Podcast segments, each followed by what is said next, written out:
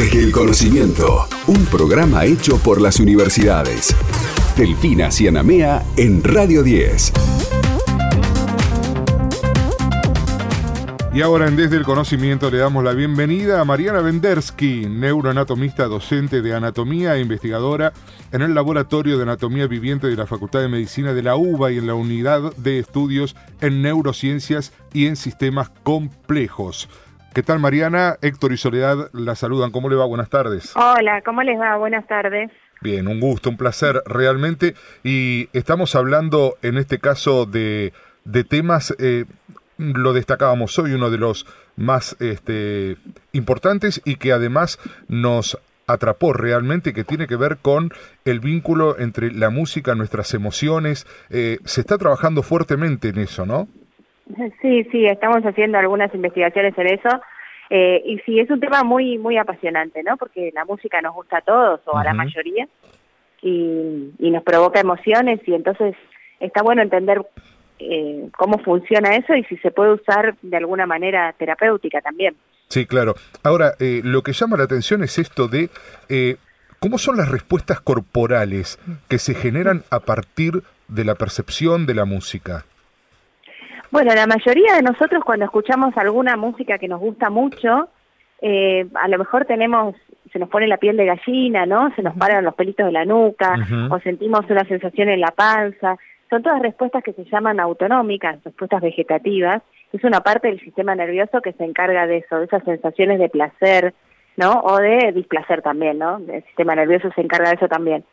Eh, y lo interesante es que eh, bueno, eso está mediado por un, circuito que se llama circuito de recompensa, que a su vez se conecta con este sistema autónomo, y mm, por eso es como que siempre tendemos a volver a las cosas que nos eh, producen placer, ¿no? Que nos producen esta sensación, y porque activan este circuito, tiene es el mismo circuito que usan las adicciones a cualquier otra cosa, y mm, casualmente una de las cosas que nos llamó la atención es que el núcleo que se activa cuando, cuando produce placer la música, es un núcleo que se llama núcleo accumbens, que está ahí en el centro de este sistema de recompensa, que usa dopamina como neurotransmisor, es el mismo neurotransmisor de los adictos, digamos, y, y, que justamente este núcleo se desarrolla al máximo en nuestra adolescencia.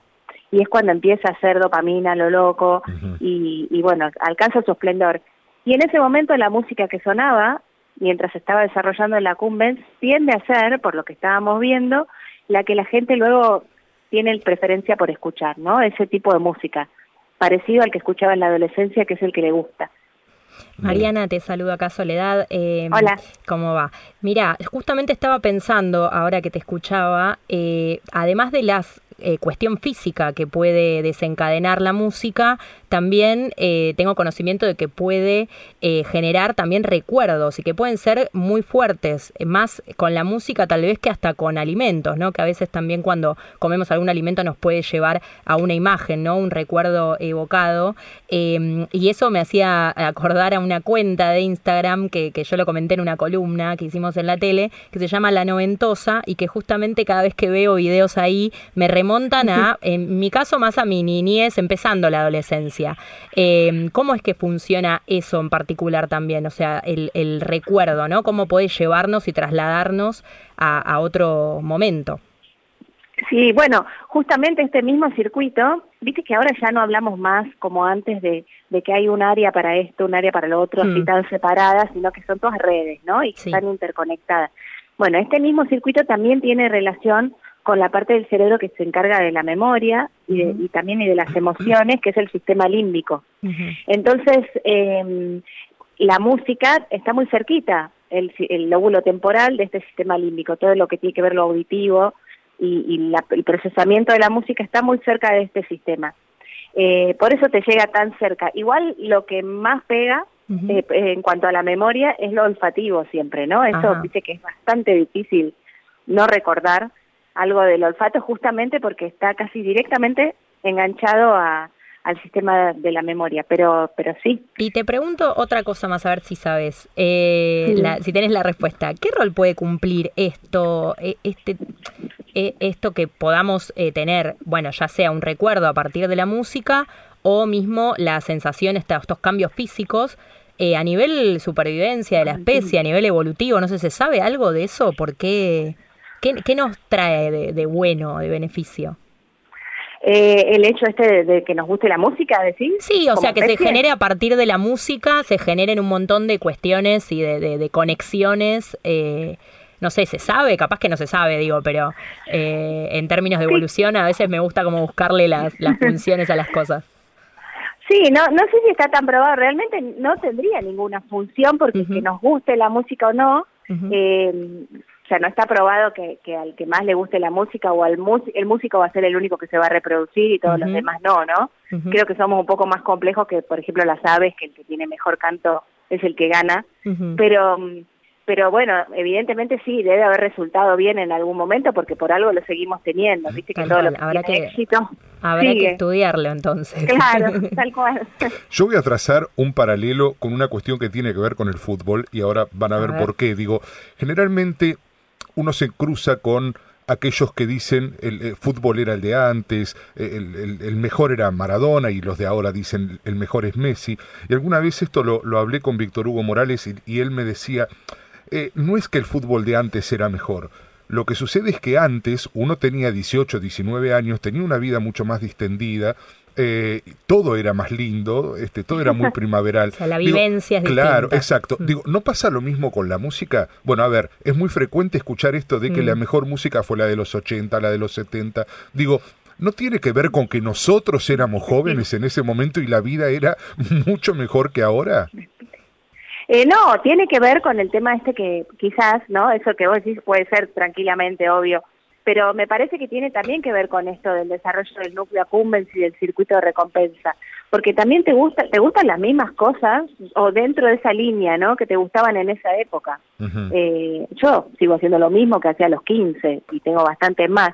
Eh, no te digo exactamente lo mismo, pero dentro de esa línea, ¿no? Es como que quedó eh, quedó enlazado este desarrollo de este circuito a las cosas que hacíamos en ese momento. Entonces, si vos en ese momento viste jugar a Maradona y bueno, pegaste un, un subidón de tu sistema nervioso autónomo y de todo este sistema de recompensa y del sistema límbico y entonces ya vas a buscar eso.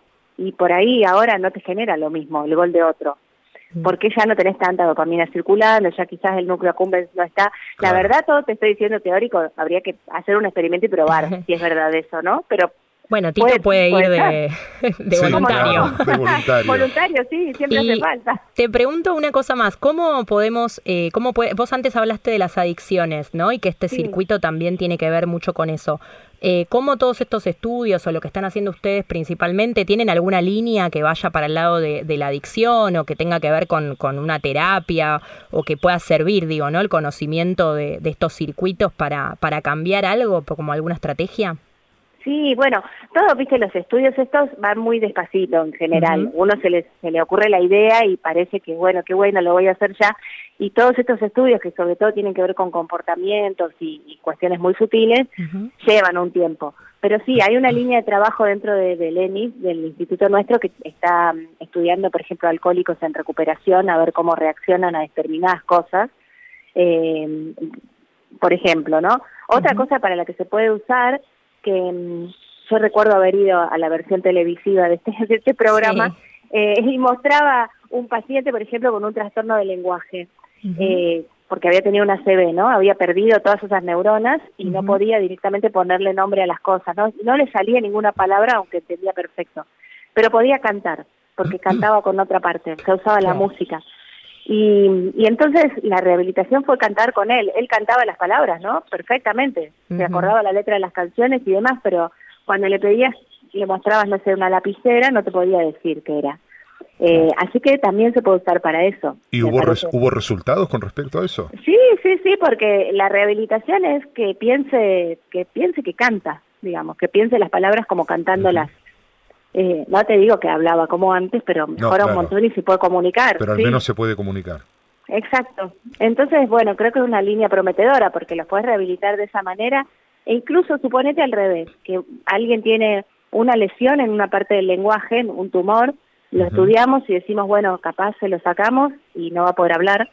¿Qué pasa si fortalecemos todo lo otro la parte del canto y la música y, y todas estas que se llaman áreas accesorias, por ejemplo, las que entienden metáforas y otro, otros elementos del lenguaje, ¿Qué pasa si lo fortalecemos antes de la cirugía? Para que cuando salga la cirugía ya no tenga que hacer esta rehabilitación, sino que ya las tenga más fuertes y puedan salir a la cancha antes. Claro, y uy, ahí aparecen los perros. Sí.